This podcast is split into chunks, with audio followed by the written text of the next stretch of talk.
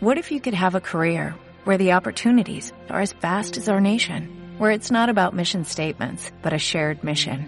At U.S. Customs and Border Protection, we go beyond to protect more than borders, from ship to shore, air to ground, cities to local communities. CBP agents and officers are keeping people safe.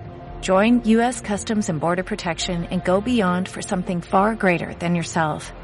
Learn more at cbp.gov/careers.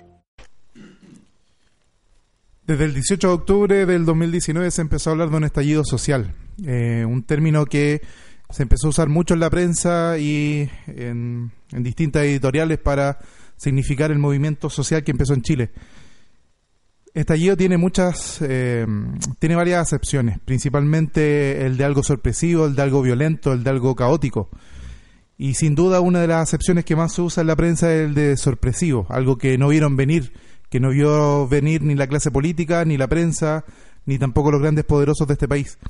Obviamente que no lo vieron venir si a ellos no les toca levantarse a las 6 de la mañana para llegar desde Puente Alto a, Pudahuel, a La Pega. Obviamente no lo vieron venir porque a ellos no se les murió un familiar esperando la lista de espera de más de tres años para una operación. Obviamente tampoco lo vieron venir porque ellos no ganan el sueldo mínimo, que es un sueldo miserable que no sirve para siquiera cubrir los gastos básicos de una familia no lo vieron venir porque a ellos no les toca pagar el 7% de FONASA y esperar a la suerte de la olla que esté el remedio disponible en el consultorio. Lamentablemente toda esta, esta situación derivó y la respuesta del gobierno fue reprimir a las personas, fue mandar a carabineros que no tienen ningún tipo de criterio a dispararle a la gente, a matar personas, a torturar personas y a tener ningún respeto por los derechos humanos, derechos humanos que existen por lo menos desde la Revolución Francesa, hace varios siglos ya, y este gobierno se los ha pasado directamente por el forro. Es un movimiento que no va a parar, que no va a detenerse por lo menos hasta que tengamos soluciones concretas. Es momento de que primero, en primer lugar, las instituciones empiecen a funcionar, que el fiscal nacional, don Jorge Agot, se ponga todas las dedique todos los recursos posibles para investigar cualquier sospecha de vulneración de los derechos humanos es nuestra responsabilidad como hombres de derecho. Bueno, la mayoría sabe que yo soy abogado y por lo tanto tengo un compromiso ferviente con la defensa del Estado de Derecho y las violaciones a los derechos humanos es lo más asqueroso que puede hacer un Estado de Derecho y por lo tanto el señor Sebastián Piñera va a ser responsable política y civilmente y debiese ser responsable tanto política como civilmente de las vulneraciones a los derechos humanos. El fiscal nacional debe designar todos los recursos que sean necesarios para investigar la más mínima sospecha de torturas, de vejaciones o de trato inhumano que realicen los agentes del Estado. Las personas que han fallecido, aunque sea en incidentes confusos, como le gusta decir a la prensa, deben ser investigados y deben ser acompañados por las personas. Debemos y necesitamos soluciones, necesitamos pensiones dignas, necesitamos sueldos dignos, necesitamos salud digna. No puede morirse la gente porque está enferma. La persona en Chile que se muere de enferma, si no se muere de enferma, se muere de pobre. Y eso no puede pasar en un, en un país que dices querer ser desarrollado algún día.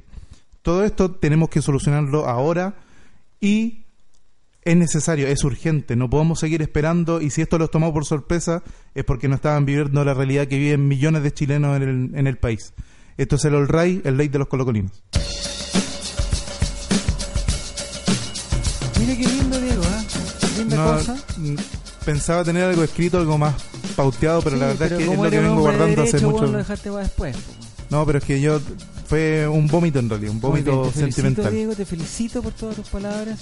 Hace mucho tiempo que queríamos estar acá. Hace tres, tres semanas que, que el, el- eh, primero por problemas eh, de Esto lo transporte. vamos a editar después. problemas de toque de queda. El primero, el primero culpable fue el toque de queda. Nosotros íbamos a estar acá y el toque de queda lo impidió. El ministro Chávez de la época nos impidió estar aquí. Y eso, eh, él es culpable y por eso, bueno, ya, ya sabemos cómo terminó. Y después tuvimos más problemas, problemas, pero hoy día estamos, estamos de vuelta, aquí de vuelta a Ley de los Colocolinos para que los colocolinos, los colocolinos nos juntemos a conversar, colocolinas y colocolinos.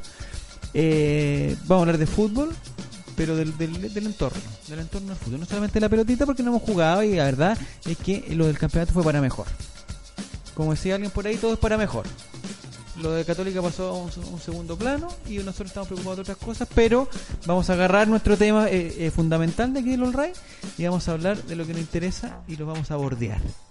¿Te parece, Álvaro? Me parece muy bien. Bienvenido Álvaro Campos, bienvenido Diego González, que ya lo escuchamos. Y hoy día tenemos un invitado de lujo. Hace tres semanas queríamos que estuviera acá. No, hace cuatro semanas queríamos que estuviera acá. Cuando Álvaro estuvo todo un programa diciendo que iba a salir el libro aunque nos digan y nos decía cada dos palabras aunque nos digan, aunque nos digan, aunque nos digan. Y por fin está con nosotros don Cristian Álvarez, que es el autor, el, el que no es Álvaro, no es Álvaro el autor porque la gente empezó a pensar tanto que hablaba Álvaro que él era el autor. Y eso es mentira. El autor es Cristian Álvarez. Eh, Álvarez Rojas. Muy bien. Álvarez Rojas, autor de Aunque nos digan. Entonces vamos a hablar del libro, de su libro, de Editorial Triste, Editorial Gol Triste. También es muy triste. No, Editorial Gol Triste. eh, y, eso es. Bienvenido, Cristian, ¿cómo estás? Muchas gracias. Bueno, eh, como diría mi padre, hasta acá vamos bien, dijo el pavo a la puerta al horno. en los momentos en que estamos no podemos dar por hecho muchas cosas, pero estamos bien, no me puedo quejar. Pero vamos a mejorar, yo creo que vamos a mejorar. Sí, esperemos. Ya. Eh, Álvaro, no sé si lo tienes que, que presentar tú. Yo Álvaro. quería decir solamente antes de que compensemos que lindo tu polera. Sí, sí. No sé si se, se alcanza a ver porque está- es un- una tipografía un poco Una, fina. una tipografía muy, muy pero finoli. Es, es un. ¿Es finoli? Finoli. Hasta que la dignidad se haga costumbre, creo que dice. Sí, eso dice. Muy bonito. Ya, vamos. Pero, ya. Volvamos a lo que nos Perdón. convoca. Volvamos a lo que nos convoca. Volvamos. El país. Polera que pueden adquirir en estampadería.cl. No, no, no, no. No he comercializado. Yo quiero aclarar una cosa. No he comercializado con los derechos del pueblo. Muy, bien. Si he hecho alguna polera o alguna cosa o algún tazón o algún imán o alguna cuestión con algún mensaje elusivo es porque me lo han pedido y ese es mi trabajo. Y esa es mi vocación, hacer lo que la gente me pida, siempre y cuando esté dentro de los márgenes de la ley. Y yo al final le doy su boleta, si está todo en orden. Yo no, no evado eso. El IVA y esas cosas no las evado. Eso, ya, Álvaro Campos, ¿por qué no nos presentas eh, lo que nos digan? Porque además, a mí me gustaba hablar de esto desde el primer día, porque encontraba que este era un excelente tema, un excelente Exacto. pretexto, algo muy colocolino, eh, que está totalmente de acuerdo con lo que está pasando ahora en el, en el país. Sí, pues, eh, de cierta forma, quizás lo que pasa en Chile ahora es la manifestación violenta de algo que, que silenciosamente viene, venimos juntando en, en la rabia. Y no quiero decir solamente violenta en, en cuanto a, a romper weas, que es lo que menos me importa, sino que hasta, hasta el hecho de gritar ya es, es como una cierta violencia, porque es, es- es gritar después de tanto tiempo de silencio, de comérsela callado. Y mm, en la editorial tuvimos contacto con un muchacho, en esa época era más joven, más lleno de sueños, que se llama, Entusiasta. Esperanza. que se llama Cristian Álvarez, Cristian Álvarez su nombre, ¿no? Y, y que estaba trabajando este tema de, del clasismo y el racismo en cuanto al hincha de Colo Colo. Entonces sentimos que ese era el, el libro que teníamos que, que apoyar y hacer real para que lo lean todos los colocolinos que nos Porque la gente, no, la gente no entiende, la gente que nos está escuchando en este momento en Spotify. Eh, quizás en este momento no nos están escuchando todos, pero durante la semana la gente se mete al Spotify y nos escucha. Y la gente que no, que no que le interesa verte, También ver tu rostro, YouTube. ver el rostro de Álvaro que le encanta a la gente, eh, nos puede ver en, en YouTube también, en, en el YouTube de Big Radio.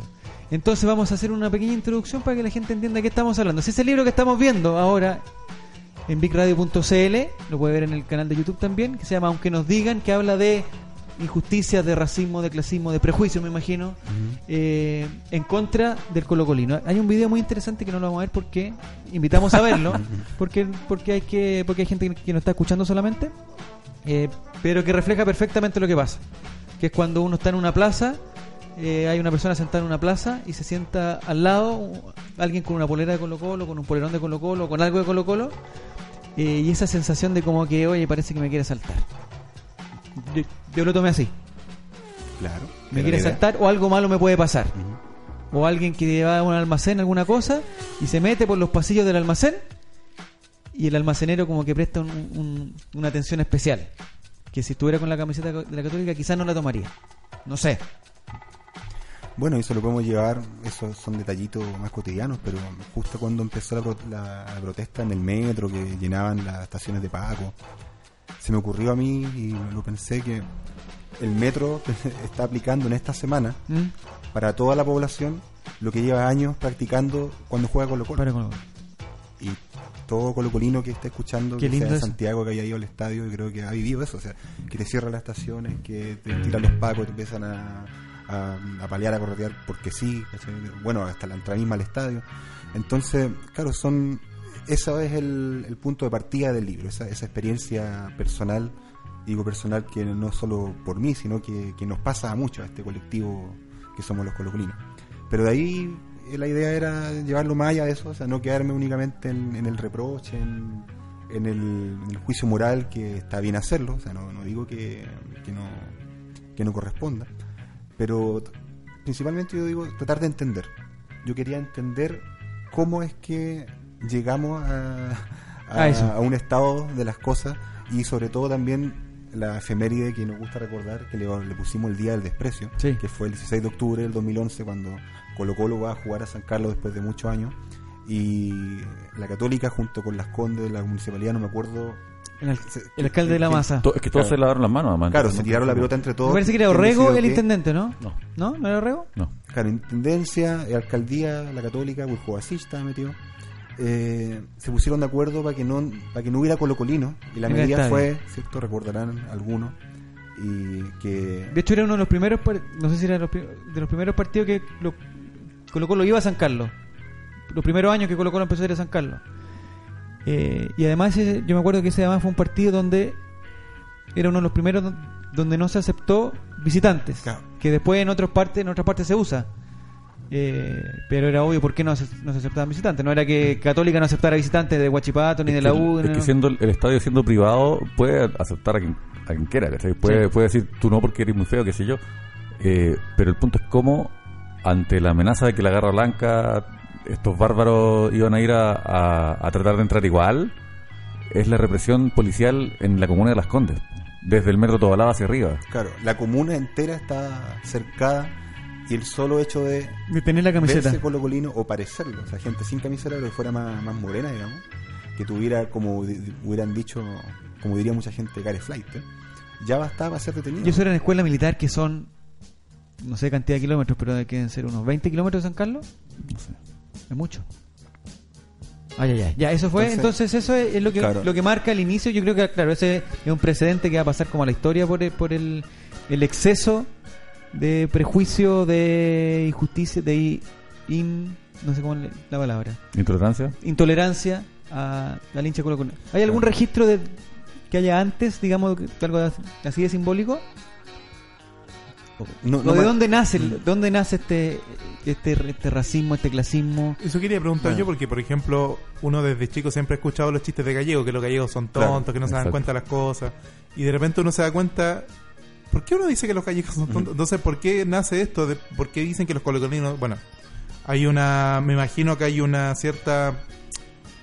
qué sé yo, no, no sé, no sé a dónde parte. No Mm. sé si el libro lo explora, lo va construyendo. Sí, bueno, en este tratar de entender me remonto hasta lo más lo más atrás que, eh, que fui capaz, digamos, de entender cómo las ideas de clase social o de raza se interactúan y en el fondo cómo las sociedades justifican las jerarquías que tienen int- internamente. ¿Mm? Esa fue la búsqueda de tratar de entenderlo.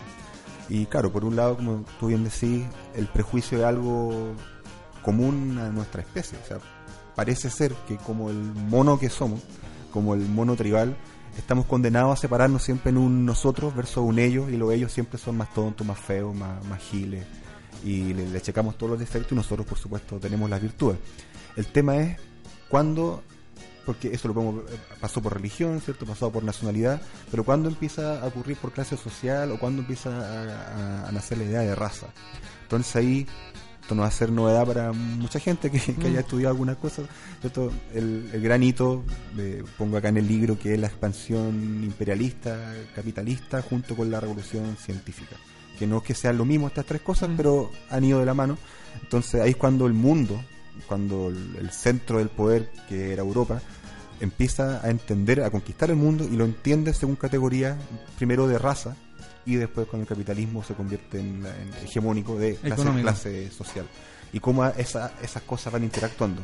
Cómo la, la propia idea de raza aparece muchas veces después de que, la, de, que la, de que grupos sociales han sido sometidos económicamente para justificar su sometimiento.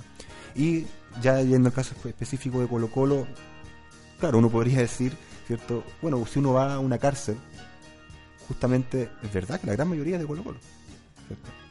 Y, yo, y quis- probablemente a un Una cosa estadística. claro, a una tasa mayor de lo que fuera de la cárcel, ¿cierto? O sea, si fuera de la cárcel somos, no sé, podría ser. el podría ser 40% fuera y el 60% adentro. Claro, entonces el, el gran la, la- la gran el gran sino diríamos de Colo Colo es su transversalidad, ¿cierto? Mm. Cuando eso decir Colo Colo es Chile es real, pero eso es para bien y para mal. Entonces, en Colo Colo realmente cabe desde un cura hasta un ladrón. Y Yo siempre he criticado misma- esa frase, creo que está totalmente ¿Sí? obsoleta. Ah, ¿no? pero conversémoslo. A, a mí, a mí me gusta, pero también haciéndome cargo no, de lo no, lo pero más que por el que desde o sea entiendo el fondo de la frase y la comparto lo que no entiendo son los o sea lo que no comparto son los protagonistas Pero ahí justamente... porque ponemos al cura en un lugar donde ya no está Sí, es verdad.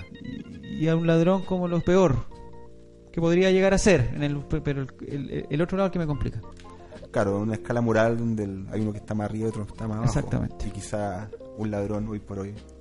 O sea, sí o sí robar es mucho más decente que, el, Que otras han cosas. hecho varios Sí. curas.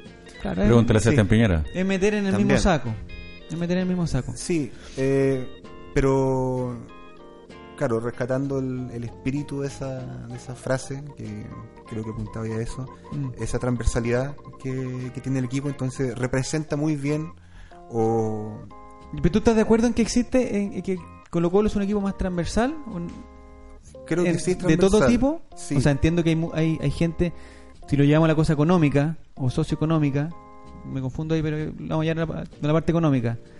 Claro, hay gente que tiene muchos ingresos, mucha plata que le gusta Colo Colo. Eso, eso es innegable.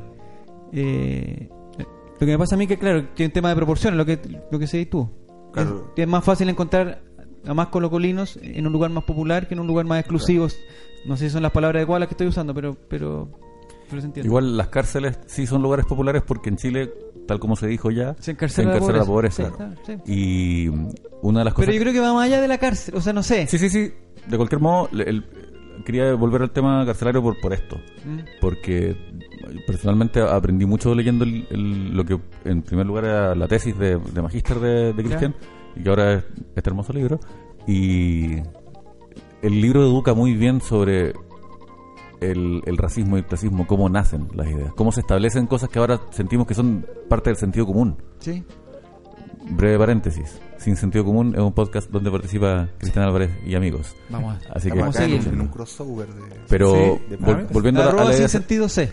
Claro. Ya, volviendo a la idea central, eh, hoy nos parece que es muy normal y, y como que ¿quién, quién no lo hace? Tratar de roto o de flight a otro. Y mucha gente lo hace desde yo soy rico y tú eres pobre, pero incluso gente pobre lo hace porque para ellos significa yo soy honesto y tú eres un Tú eres delincuente. sí. Pero la palabra, el concepto, la idea de, de este tipo que anda con cierta ropa, con cierto corte de pelo y asignarle cierta clase de comportamiento y cierta clase de moralidad, Mm. eso no es normal y nos parece normal, pero no debería serlo. Entonces el, el libro hace un muy buen trabajo en desmenuzar estas ideas, ver de dónde nacen, ver cómo funcionan, ver a qué respondemos cuando nos hacemos eco de ellas. Cristian, aquí estoy hojeando el libro y para que vean nuestros... Lo único que estás viendo son los dibujos, Diego. Por favor, tiene mucho contenido este libro. Oye, cuando uno lee un, libro, cuando uno era chico en primero básico, lo primero que buscaba era si tenía hartos dibujos, porque uno decía, ah, tiene 100 páginas, pero tiene dibujos, vamos, vamos. Tiene harto, Bueno, ¿no? entonces tiene harta imagen a color que más o menos eh, son, me imagino, para apoyar lo- lo- las tesis expuestas. Y eh, la mayoría son de burlas que circulan en el internet, donde después la prensa dice, no te pierdas los mejores memes que Claro. dejó el, el clásico. Eh, ¿En qué forma la rivalidad entre equipos ha, ha sido como la benzina que, que fomenta este tipo de, de prejuicios del que estamos conversando? ¿De qué forma el que, ah, tú soy el chuncho hueco y no, es que tú soy el indio pinochetista, qué sé yo? ¿De qué forma esto es la benzina para que esto siga creciendo? Creo que harto, eh, esto lo hemos conversado harto con los amigos de Gol Triste, sobre esta idea de si el clásico es clásico o no, ¿cierto? O el ex clásico, o el clásico es ganarte y todas estas cosas tan lindas. Y claro, hay un hecho que es objetivo, que es real, si uno habla con los colocolinos más viejos, que en los años 60, 70 no era el clásico, era un partido importante, por supuesto, se quería ganar, pero no, las barras estaban juntas. O sea, no, no había un odio, no, no salía la gente a pelear afuera. Eh, cuando Leonel Sánchez se fue a Colo Colo y dijo Colo Colo es Chile, no, no lo amenazaron de muerte, como, como pasaría ahora. O quizás sí, no se supo, no sabes. Yo creo que no, No, porque, puede ser que no. eh, Leonel Sánchez no se fue al archirrival, ese es el punto. Claro. Ah, ya ahí está, sí. Eh, entonces, esa construcción de rivalidad es reciente y tiene que ver con el mercado, la mercantilización del fútbol, la dictadura. Pero si tuvieron que poner años, más o menos. 79. ¿79? le creo a Álvaro. ¿Sí? Y ¿Por algún hito particular? respuesta. ¿Cómo? Justifique su respuesta. ¿Por algún hito en particular? Pucha, eh, estoy seguro de haberlo hablado ya en el programa, pero el punto es que eh, la, eh, te durante, los, escuchando. durante los 60 Ya. el, el gran clásico de Chile era la Católica contra la U. Sí. La Católica se va al descenso.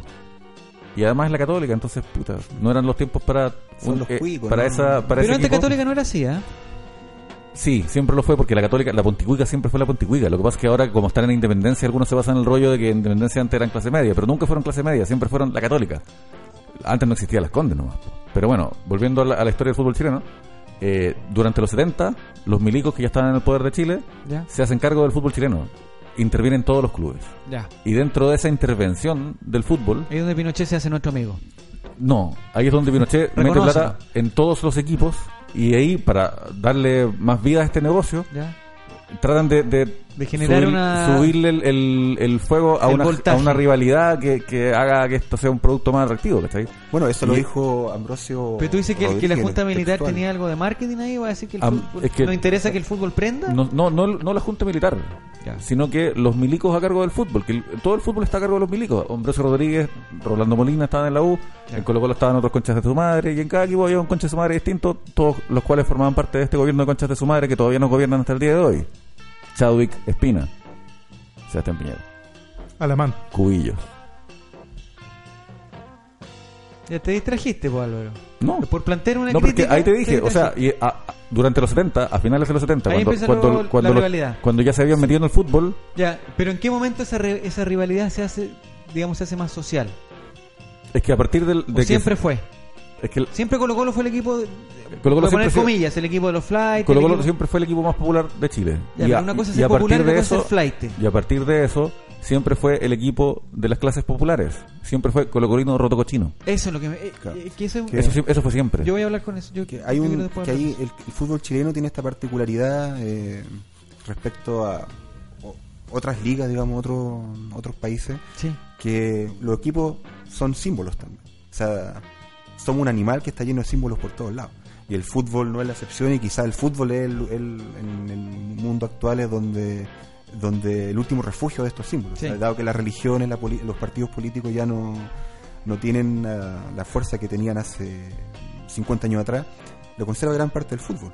Bueno, ahora con este movimiento se revive la esperanza de que nos emocionemos por otras cosas aparte del fútbol. Mm. Pero el fútbol incluso ha contribuido a eso.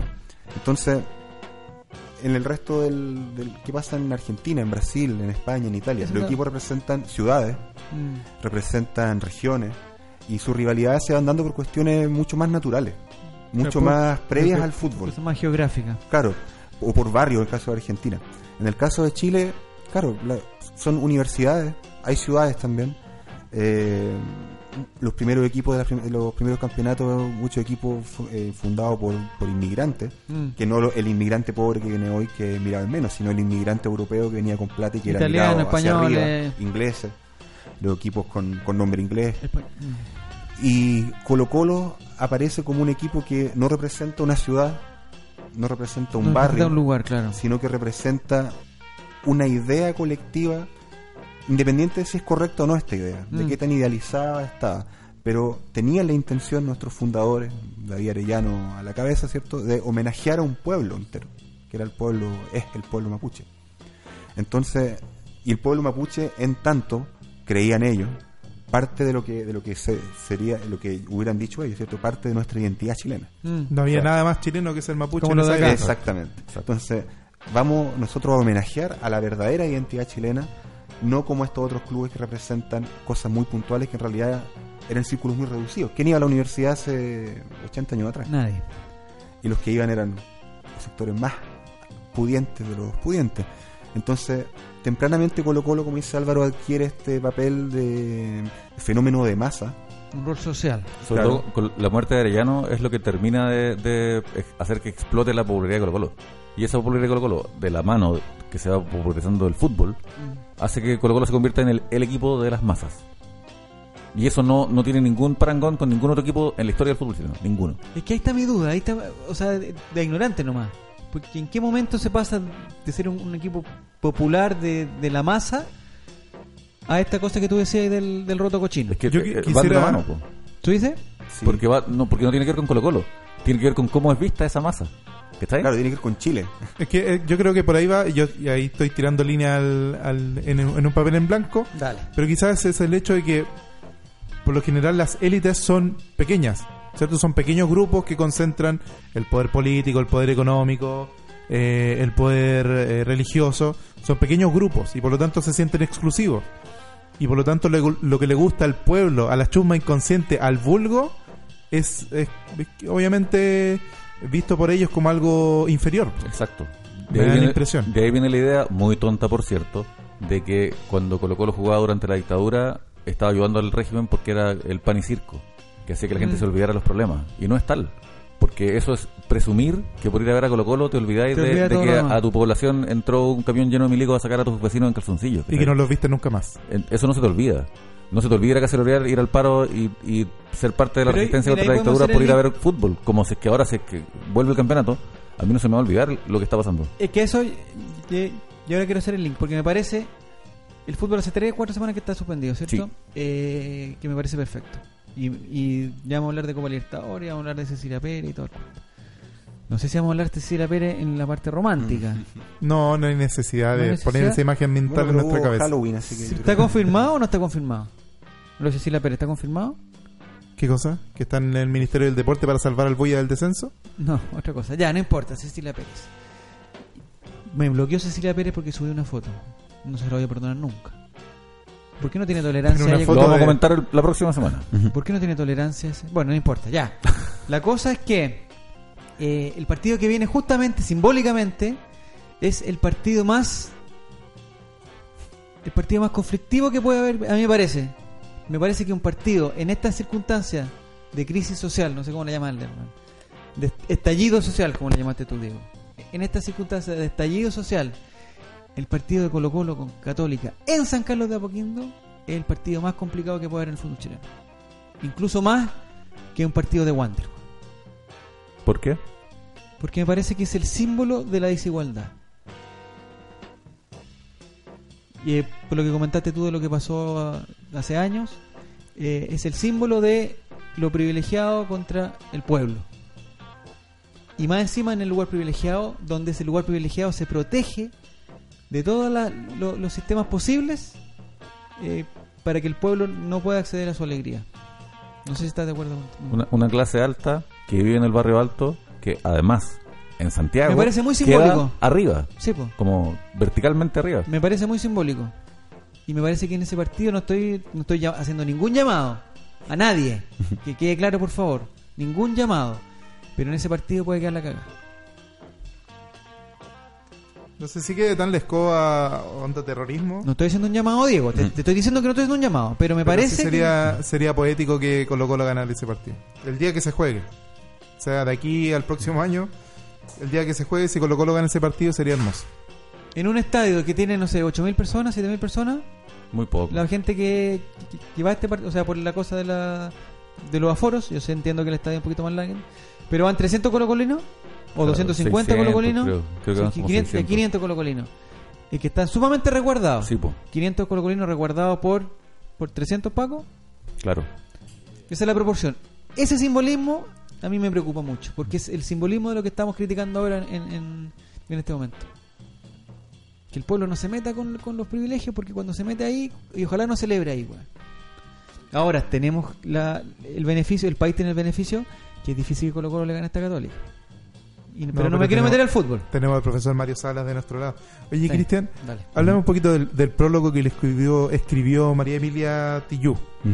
Para que nos cuentes quién es ella, porque a lo mejor no toda la gente lo conoce. Eh, de qué forma ella introduce el, tema a tratar. Ella es socióloga, eh, se ha especializado en estudiar el racismo justamente en Chile, aunque los últimos años lo ha hecho más en inmigración. En el libro se trata levemente el tema de la inmigración, pero no es el fuerte. Y claro, ella es una especialista en, en, en esta clase de estudio. Editó un libro hace un par de años atrás que se llama Racismo en Chile, donde viene una serie de artículos donde hay eh, de historia, antropología, y que me sirvió mucho también para escribir el libro, algunos de ellos. Y la contactamos porque ella es, se podría decir, amiga de la editorial. Eh, uno de nuestros integrantes eh, es cercano a ella de, de la vida. Entonces tuvimos el, la de pedirle que, que se acercara. Tuvo la generosidad y gentileza de, de acceder. El cariño. Claro. Y lo que ella hace, ¿cierto?, es hacer un, breve repaso de su disciplina, de su profesión, digamos, la sociología, de la idea de raza, justamente. Que es lo que, para decirlo en, en- en breve, un- en, en el eslogan, es una construcción social. Y explicar por qué. Y parecido a lo que contaba antes, ¿cierto?, de que la idea de raza lo que viene a hacer es a justificar opresiones que son previas a propósito de esto que decía Álvaro del sentido común, alguien podría decir, mira, yo no soy racista, pero obvio que los negros son negros, pues, así que no, No, es nada malo. hemos- hemos Y yo- tenido yo- esa- y- esa- esa clase de conversación. Claro, y, y yo no soy negro, entonces, pero y yo no, no hay nada de malo, en que, y claro, no es que sea que los negros corren más rápido. Claro, ese tipo de, eh, de atributos físicos que la gente describe, no con mala intención necesariamente. El tema es que justamente cuesta pensar, pero si uno va a la fuente, a la historia del, del mundo, del, Mm. del pensamiento, ve que la idea de dominar a otro grupo humano como negro es muy reciente. Y que y tan reciente y, y es tan cambiante que en los Estados Unidos de América, en los censos hasta hace unos 100 años, ser irlandés era ser negro. Ser filipino era ser negro. Y versus gente del- de lugares de África, del norte, no, eran negros porque eran árabes. Porque hablaban árabe. Sí. Entonces, es, ¿cómo vamos denominando los grupos humanos? Es algo muy variable y que, claro, cuando se, se construye este, este imaginario de que ah, viene de África, es negro y tiene otras características, con la esclavitud. Antes de la esclavitud, eh, claro, la gente sabía que tenía la piel más oscura, pero no le daba tanta importancia. Le daba más importancia qué trabajo hacía, por la ejemplo. Trabaja con las manos trabaja con, con el intelecto. Eso era más importante que, que el color de la piel. Y por supuesto que trabajaba con las manos lo miraban en menos y lo, lo oprimían también. Pero eh, Claro, opresión siempre hubo. y, y ha habido y probablemente Pero no por la un buen tiempo. Exacto. Claro, eso es, es más reciente. Entonces, ¿por qué empecé a contar todo esto? ¿Por qué te Porque, Porque por, por, eh, María Del- Emilia Matillú, que cuando Ah, estuvimos, claro, por, por María Minatillú y... que cuando estuvimos en su casa para oficializar que ella ¿En la casa de el- quién? De María Emilia. Ah, ya. Eh, ahí, eh, en la conversación, ella nos mencionó algo que yo por lo menos no lo sabía, y era que en francés, por ejemplo, Ya. Cuando tú hablas de raza, lo tienes que escribir entre comillas. Porque la idea misma de raza ya, Ah, no existe. como que Claro. se, se entiende que, que- que es una falacia. Claro, y en términos biológicos, que era, era el argumento de, de los nazis, por ejemplo. Y claro, es- esto es mal visto por culpa de los nazis. Pero resulta que en el tiempo que estaban los nazis, los gringos también eran racistas y tenían segregación racial. Y nadie se espantaba de ser un, yo soy muy liberal, pero claro, no, un negro no puede entrar No acá puede porque estar es una, una raza distinta. Y la misma biología ha demostrado que eso no es cierto. O sea, la, la diferencia hizo también interesante. O sea, entre el mismo grupo que, el- que uno llamaría negro, Sí. no sé, los africanos, sus descendientes que hay en América, hay más variedad genética entre ellos Ah, que la del resto de todo el mundo combinado. O sea, entre un habitante, por, por ponerle de Camerún y otro de. Kenia, Sí. puede haber más diferencias, más distancia genética que la que hay entre un chileno y un japonés. Entonces, así de arbitraria es la idea de raza. O sea, si los africanos hubieran conquistado el mundo, yo podrían, Sería haber, sí. podrían habernos agrupado a los japoneses, chilenos y decir, ah, Todos juntos. tú- todos ustedes son, no sé, Los blancos. del Pacífico. Son los del Ah. Pacífico. Eso, eso es- una raza. Ordinario. Entonces, Buena cosa. Me tocó ver un, un- hace muy poco un, un reportaje sobre cómo est- estas nociones tan obsoletas, pero tan nocivas, todavía Ya. existen. Y por ejemplo, que en el sistema de salud pública estadounidense todavía había manuales de enfermería, por ejemplo, Claro. donde se, se seguía creyendo que, por ejemplo, los, los negros tienen mayor tolerancia al dolor. Y eso es muy grave porque no hay no existe el dolorómetro. El, el médico te pregunta cuánto te duele Del 1 al 10. y, y, Claro. y- y te cree, más o menos, un niño con un berrinche no tiene menos credibilidad, una mujer embarazada está con mucho dolor, pero ahí el médico va viendo y en general tienden a creerle menos a los eh, negros cuando Porque dicen que tienen dolor. Y eso tiene ramificaciones en el embarazo, tiene ramificaciones en, en que muchas veces creen que están pidiendo drogas y están fingiendo enfermedades. ¿cachai? Y, y todo viene porque en la cabeza ya tenemos ciertas nociones sobre que, por ejemplo, su piel es más gruesa, ¿cachai? que no es así. Bueno, hay... Que, que corren más rápido simplemente por ser negros. Y no por Eh. la alimentación, la cultura, la- el entrenamiento. O, o incluso, o sea, el caso de Usain Bolt, por ponerle. O sea, obviamente si yo entreno todos los días, me saco la cresta, jamás le voy a ganar. Y claramente, o, o el que sale segundo, tercero, cuarto, entrena tanto como él y sigue Sí. perdiendo. O sea, claramente él tiene una, Un privilegio biológico, podríamos llamar. Pero no, no sé cuántos millones son los jamaiquinos, pero él es uno. Y, y, y es en Jamaica, Claro, no- son los de los de Martinica, no son los Sí, de... ¿Cachai? O sea, no, es un caso, o... Pero cuando- Es la excepción. es, como, es como cuando en Chile llega un brasileño Claro, ¿crees que bueno para Qué la bueno pelota? para la pelota. Bueno. Como de todos los brasileños, de todos los brasileños nos trajimos el único malo. a Marquinhos. Leandro, Pero, sí. pero por ejemplo, ¿cómo podemos cortar ese asunto? Porque yo me recuerdo cuando era chico que se hablaba de Sebastián Keitel como el hombre blanco más, Sí. más rápido del mundo, y lo escuchaba en la prensa, lo escuchaba en mis profesores, y, y hay de cierta forma un, no sé si una, una convención social para tratar de cierta forma a ciertas personas. Y, eso, eso- pasaba en los 90. Eso se ocupaba soy- para decir que en el fondo no le iba a ganar nunca a los negros, pero el bueno era claro, rápido. claro, que dentro de su gama de rapidez nunca Mm. iba a pasar Mm. a una persona de color oscuro. Entonces, ¿cómo terminamos esta cuestión? Porque algo que hemos conversado varias veces con el Álvaro, no me acuerdo si en, en off o en on. En, en off conversamos muy poco, la verdad es que con Diego no nos hablamos hace meses. Sí. De hecho, no sé quién Él, es esa sa- él persona. sabe lo que hizo. Entonces, hemos conversado varias veces que, Sí, de cierta forma, de, de que algo que está muy de moda, que es decir, que el lenguaje construye realidad, que es algo que también dice María Emilia Teliuk eh, respecto de, de la utilización del, del término eh, amas de- no, ¿cómo le dicen a las nanas? Amas de casa. Amas de casa. O sea, to- toda la historia, ¿Asesora del hogar? Asesora del hogar. to- toda la historia de esa que es mama, nana, asesora del hogar, ¿cachai? trabajadora de la casa. Exacto, trabajadora Pero, doméstica. Trabajadora el- de casa particular. Eh, el sindicato Empleada. se llama así, sindicato Trabajadora de casa particular. Entonces hay, hay una terminología que uno mismo puede Un darse poquito más a sí desde mismo, afuera eso. como uno considera que puede verse frente a la sociedad, que también es un derecho humano a la identidad. Pero ¿cómo cortamos todo este asunto? Porque podemos decir, no, es que el lenguaje construye realidad, entonces si dejamos de decirle negro negro curiche van a dejar de ser, eh, ser vistos como inferiores. O si me dejan de decir eh, colocolino roto cochino, que me lo han dicho varias, varias veces, eh, yo me voy a sentir automáticamente mejor. ¿Cómo cortamos esta cuestión? Eh, mira, yo honestamente creo que, al menos digo, muy personal, no, no, no quiero conversar a nadie con esto, pero no, no creo que sea viable o, o- o que aspirar a cambiarlo, al menos desde una posición como sujetos comunes. Quizás si tuviéramos una dictadura o tuviéramos un ministerio de educación a cargo, podríamos aspirar a hacer una lo que se llama una planificación lingüística y quizá educar para que se no se ciertos términos pero eso es, es difícil. Yo creo que hay conceptos que se mantienen. La gracia es que, que sepamos qué estamos diciendo. O sea, en nuestro himno decimos que Colo Colo representa nuestra raza sin igual. O seguro mucha gente dijo ese lindo día, ¿cuánto fue? 4 o 5 de octubre, el- del último eh, clásico Ya. es ganarte. Esteban, es un, Esteban Efraín es un goleador de raza. Yo Mm. lo escuché y lo leí y, y- y está en el libro de repente. O sea, estamos diciendo, pero ¿qué pasa ahí? O sea, alguien podría acusar a ese relator o hincha de Raza que, brava. claro, de, de que cree que Paredes es una raza aparte Diferente, y superior. claro. Eh, Quizá él es superior, pero, pero por otras cosas. Eh, pero, y, y claramente no, o sea, no estamos hablando de eso. Entonces entender que la- las palabras, los conceptos tienen acepciones distintas y que no creo que, que en el corto plazo te- la gente termine de tratar a otra de negro o, o hablar de razas incluso, pero tener siempre claro que eso justamente es una convención reciente que no, no tiene ningún peso biológico, que no es determinista, que, que también es otra, otra cosa del racismo, o sea, el creer que, ¿cierto? El negro, ah, entonces si es negro, eh, como decía... Juega este- básquetbol. claro, como decía, bueno, Es este- rápido. Canta rap.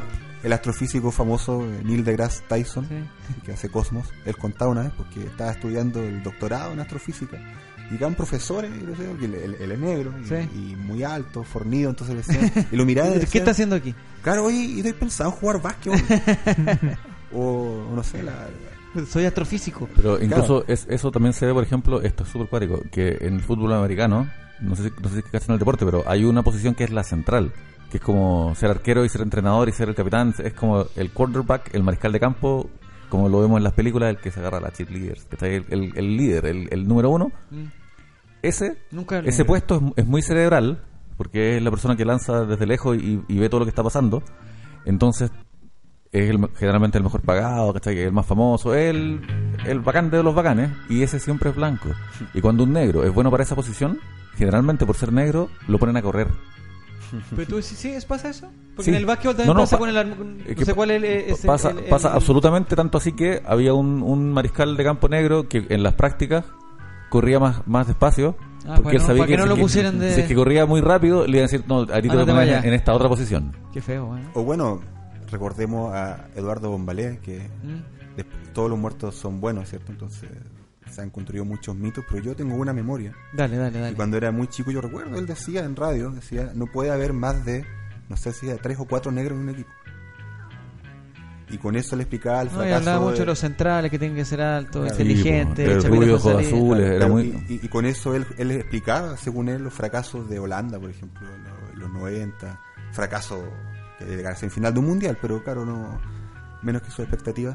Entonces, claro, esa, el determinismo, o sea, el creer que por tú haber nacido de una forma, que podríamos decir, cierto, también una clase social, en una comuna, Mm. tu destino ya está trazado y no te queda otra que aceptarlo. Y a mucha gente eso le conviene, a las élites, por supuesto. Quiero usar, Y a- eso a- es lo que queremos revelar, ¿no? Muy bien. quiero usar la figura de Bombalet para hacer un- un- una 10 bisagra. Voy a decir nomás para... que que- una, una bisagra en- entre la raza y la clase, que es otro tema que Dale, tú dale, tomas mucho en me tu interesa libro. eso, me interesa y eso. es- este tipo también decía roticuaco, etcétera, Claro. etcétera. ¿Cómo tratas el tema de la clase y qué tiene que ver la clase con la raza en tu libro? como lo que hablábamos, o sea, la idea de justificar la- que la raza aparece como una explicación para justificar la opresión de algún grupo humano.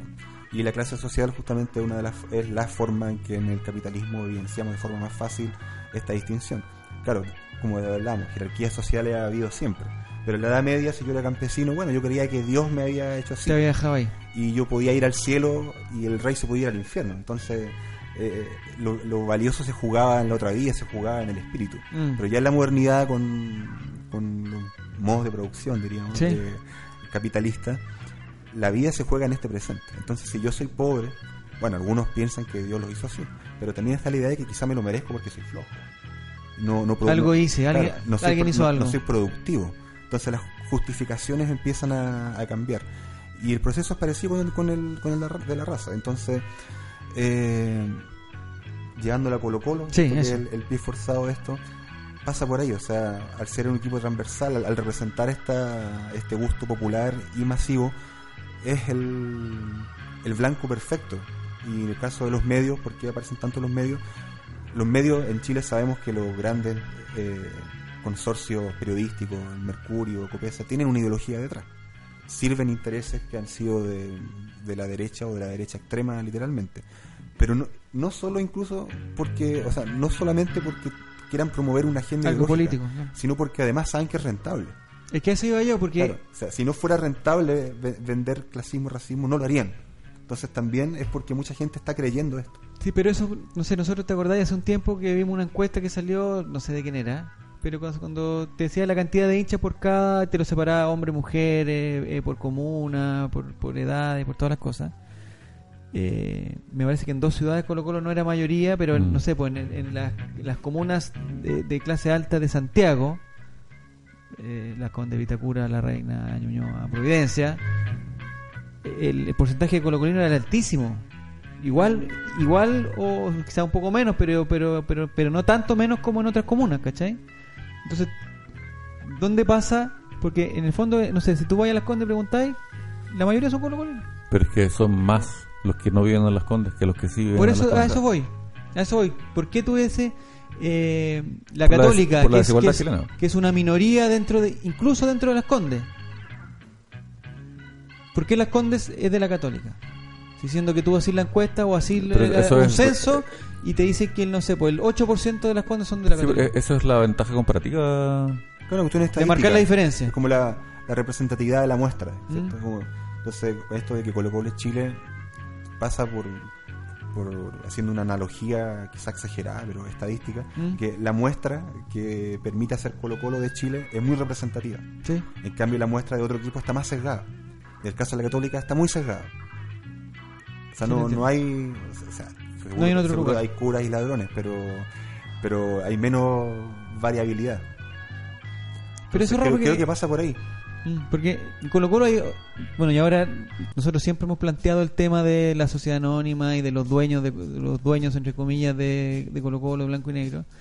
Eh, pero si no sé, pues tú vas al estadio y no sé si está marcado por el precio de la entrada, por el no sé qué, pero hay, hay, hay harta gente, mucha gente que va al estadio eh, que no sería de lo que nosotros estamos hablando del pueblo. Muchísima.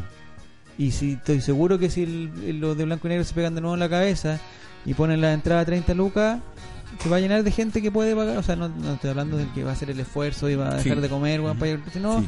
de gente que puede, puede desembolsar ahí para. ¿Cuál es tu pregunta? Es que a eso voy, ¿por qué si Colo Colo es tan transversal se queda solamente en, el, en, el, en, en la... No sé si la palabra, la palabra adecuada, Eso- pero la, la respuesta a eso es lo que está pasando afuera de la radio, Mm. ahora mismo. Sí. Que hay una inmensa cantidad de gente que no es rica y una minoría sobre representada parlamentariamente de Ya. ricos. Pero la, la representatividad de Colo Colo, ¿dónde está? ¿Cuántos? ¿No está en todas partes la Pero- representatividad de Colo Colo? Es que es mayoría en todos los cortes sociales. Sí, en todos. Pero si tú tomas el, el grueso de los hinchas de Colo Colo, Sí. Son por una amplia mayoría gente que no es rica. ¿Está Porque ahí? los cuicos siguen siendo mi- minoría. Sí, entiendo. O sea, y la mayoría es la que gana menos del 70% por ahí, que Mm. gana menos de 400 lucas al mes. Si es que la hinchada de un equipo es un 1% de gente rubia, a ese equipo no le voy a decir los rubios. No, está claro. Pese a que ese 1% de rubios sean más que los Ya, rubios ¿y de por la qué U. pasa? ¿Tú sientes que pasa eso mismo dentro del hincha colocolino? ¿Cómo? ¿Te parece que pasa eso dentro del hincha colocolino? ¿Qué cosa es eso? Este tipo de clasismo, este tipo de, de, de mirar eh, mirar mal a otro. Es que la- el, el clasismo, como, como bien cuenta Cristian, te voy a poner un ejemplo al tiro. Eh, que los de Océano se van antes. eso, no es es, una- eso no es clasismo. amigo. Eso es pecho frío. ¿Se va antes, Álvaro? No, pero es que... el- Del estadio. del Te estoy estadio, hablando o sea, dentro del mismo estadio. Y no me digáis clasismo inverso, porque vamos a pelear terrible. No, pero dentro de pero dentro de los de los hinchas de Colo Colo. ¿A ti te parece que hay una mayoría de hinchas de Colo Colo que puede decir, oye, ¿sabes que este weón no debería ser hincha de Colo Colo porque weón tiene mucha plata y tiene todos los privilegios? Leonidas weón"? Pial. ¿Ah? Leonidas Pial. No sé si es hincha de Colo Colo. No, él. según no hincha, pero... ¿Pero no te parece que pasa eso también en el estadio? ¿Qué es lo que sí pasa? Que la gente critica a la gente de Rapa Nui, puta, estos huevones cuicos culiados que no cantan, weón. eh, pero estáis hablando como de clasismo inverso. No, no, no tengo claro cuál es el concepto de clasismo inverso. Lo que me gustaría decir esto Dale. para tratar de responder. Mentira, Una no inquietud, una inquietud. Solamente vamos a seguir conversando. Dale, Eh, hay mucha gente en el estadio de Colo Colo ¿ya? que sí ve como flight culiados a la garra blanca. A la gente que va a Ya, galería. eso es una cosa. Y Entonces- hay gente que ve como cuicos culiados a los que van a otros lados. Eso- pero no voy a hablar de eso, eso me lo voy a saltar. Voy a es simplemente, simplemente voy a cerrar ese paréntesis Ya. para decir esto. Mucha gente justifica su clasismo y su racismo en, y esto lo trata muy bien Cristian, siento que él me lo enseñó de hecho, ¿Ya? en la conducta. Cuando alguien rompe, cuando alguien roba, hace, cuando ya, alguien perfecto, eh, ya, raya, ya él se comporta como un flight, entonces yo tengo derecho a tratarlo mal A tratarlo porque él está probando con su conducta que es inferior. Ya. ¿Por, por qué digo eso? Porque, por ejemplo, cuando Colo Colo salió campeón de su última copa, Sebastián Grey, un arquitecto que es director de la Fundación Iguales, Mm. dice, parece que hoy día hubo fútbol porque la micro iba lleno de simios. Sí. ¿Cachai? ¿Cachai lo violento? De, viniendo de alguien como Sebastián Grey, un nombre que a mí no se me va a olvidar nunca. Un arquitecto y un conche su madre. Director de la Fundación Iguales que dice, puta, cuando juega Colo Colo me tinca que hay fútbol porque ah, viene llena- la micro viene llena de monos saltando. ¿Cachai?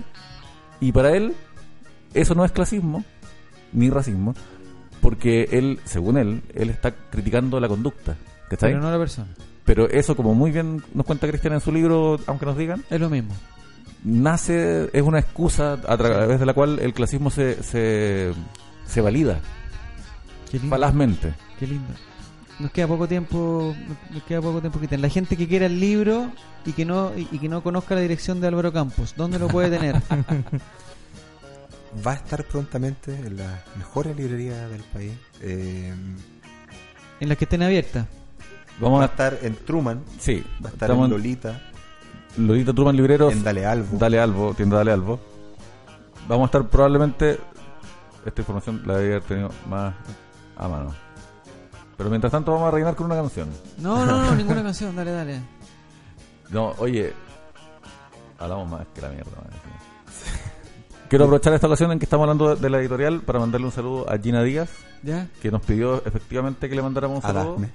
Y, y yo le dije que le iba a mandar un saludo y Ya. estoy, al menos yo estoy cumpliendo. Vamos a estar en Truman, en Santiago y en Antofagasta. Lolita, Calimera, un, vamos a estar en la tienda Alba y en la tienda Dale Albo. Y probablemente también estemos en otras librerías que no podemos confirmar todavía. Y, ¿Y con una Gol venta Triste directa directamente también. Directamente con Gol Triste. Sí. Arroba Gol Triste. Gol Triste Ediciones en Facebook, Y Gol Triste Gol en Twitter. Triste en Instagram y Twitter. ¿Algo más, Diego? No, ojalá que, que salga luego a la venta porque vengo con fiebre de comprar libros. Un ¿Dónde saludo. conseguiste esa fiebre, Diego? Es que estoy en Mendoza. Ah, ya. Qué barata esa cuestión, dijo Jorge Alice. ¿Es barato? Sí, los libros sobre todo súper baratos. No pagan IVA. Compré un libro de la autobiografía del matador Kempes, 100 pesos argentinos, 1400 pesos chilenos. 1400 pesos. Sí. Por Dios. Podría haber traído para vender, pero después ¿Existe dije no, después la aduana me lo O para regalarle a Álvaro. ¿Existirá También lo pensé, pero después me cerraron la porquería de librería. Estuve tanto dan- rato dando vueltas, estuve toda la tarde viendo libros, que cuando me quise devolver a lo que ya había visto estaba todo cerrado.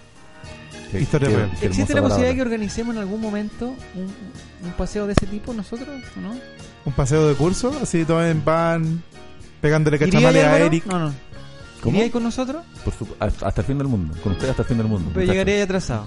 Ah, no sé. Eh, Cristian, un millón de gracias. Te Gracias pasaste. Un, orgullo haberte tenido acá. No, Espero que el libro sea un éxito total, rotundo, que la gente lo lea y que a la gente le guste. Que es lo más importante. Ese- Ese es el éxito de los libros. Un comentario solamente para agregarlo. Hay muchos libros de fútbol o de muchas temáticas relacionadas a la pelotita que son fantasiosos o que eh, ilustran la opinión personal, pero lo, lo que alcancé a ojear del libro es que es un estudio súper profundo. Tiene citas, tiene eh, trata de ser lo más objetivo posible, por lo que obviamente se ve en la parte académica. Así que es un libro que, que claramente no es la opinión de Cristian, no es lo que quiere decir Gol Triste, sino que es realmente un estudio bastante profundo del, del tema. Sí, ah, y agregar que, claro, está basado en una tesis de magíster, pero el libro lo rehicimos de nuevo prácticamente. Y digo hicimos porque el apoyo de los cabros fue. fue Pero no subamos a gente en el carro de la victoria. no, si se suben, hay que, hay que subirlo. Y está hecho pensando en que lo pueda leer gente que fue a la universidad, pero también gente que puede no haber ido. Gente que le gusta el fútbol o gente que no le gusta el fútbol, o que no sea colocolino. Tratamos de, de- romper esa barrera porque leer una tesis es una fomedad inmensa que solo la tienen que pasar la comisión y no la lee nadie más. Acá la idea es es que que- no, o sea, esto está... claro, si es que- acá es- está fuimos muy minuciosos en que en eliminar tecnicismo y modismo Buenísimo. académico innecesario sin por eso perder profundidad perder perder rigor que es la idea Mira, O sea, última, es un libro amigable de, Sí, creo, es, un, es un libro amigable. una última preguntita, Cristian, de, de una cosa más personal. Eh, del presidente de Colo Colo. Un equipo que está en, en proceso también, está en cambios. Hay, hay hartos que están a punto de irse. El caso de Paredes, el caso de Valdivia, Pajarito. ¿Tu jugador favorito del, del actual Colo Colo? Eh, Date vuelta, date vuelta. El Torto Le- Paso. Le gusta, ya. le gusta Juan DirecTV. no, ¿Y tu Esteban, jugador histérico, supuesto. histórico de Colo Colo? de todos los tiempos Sí. que yo vi Que tú viste, claro. Marcelo Pablo Bartichotto, ya. sí, no, ¿Y algún equipo especial que hayas visto que te haya llamado la atención de Colo Colo? por cariño, por, por infancia, época Benítez, los 90, Ya. 96, 98, ahí con Marcelo Espina. ahí con- ¿Te, te gustaría que volviera alguien? Eh, Matías Fernández, Arturo Vidal, Claudio Bravo, ¿alguno de esos te gustaría? ¿O, o- o tú eres de los que de repente pensamos que mejor que no? ¿Tengo que elegir uno de esos o en general? No, si te gustaría que volvieran, pensando en, en las vueltas que hemos tenido que han sido un poquito traumáticas las últimas. De Chupete, de, de Lucas. la, a mí la de Lucas fue traumática. La de Chupete fue triste la salida, pero encuentro que jugaba bien, hacía su pega, obviamente. Un otra más posición, paradito, claro. claro, otra, otra función, pero creo que lo hacía bien. Yo soy de la, de la opinión de que jugadores de tan alto nivel técnico, eh, táctico co- y con tanto amor por el club deberían tener la puerta abierta siempre. Si yo estuviera a cargo, si yo fuera Aníbal, no sé, Mario Sala, yo me los traigo a todos. Ya. Pero claro, hay que ver el, también Hay el que ver las injusticias salariales. Sí, hay que ver todos esos casos. Pero en principio al menos yo, lo- yo me los traigo a todos. Pregunta Álvaro Campos, la última para terminar. ¿Debería aplicar Colo Colo las técnicas o las, las estrategias de, de sueldos que van a aplicar algunas empresas, de las 10X y todas esas cosas? agradezco tu pregunta. Dale. Blanco y Negro hizo un cochino lavado de imagen, al igual que el guatón culiado de Alex, eh, Andrónico Luxic. Y es fácil poner sueldos altos cuando todos tus funcionarios están siendo tercerizados. Eso no cuenta. Y con respecto a lo que debería ser Colo Colo, pienso que primero que nada, antes de ver qué sueldos pagamos, Colo Colo tiene que ser de su gente, porque Colo Colo se lo robaron como se robaron todo el país. Y ahora que Chile despertó, Chile no va a volver al fútbol sin darse cuenta que las sociedades anónimas tienen que terminar, que Estadio Seguro tiene que terminar, porque hace años que nos vienen apaleando, igual como ahora están apaleando gente en el Plaza Italia, Muy bien. y que la prensa omite y miente por omisión.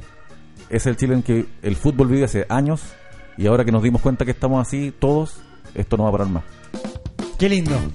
Nos vemos el próximo lunes aquí en Big. Muchas gracias, Cristian. Gracias, Álvaro. Y gracias, Adiós. Diego González.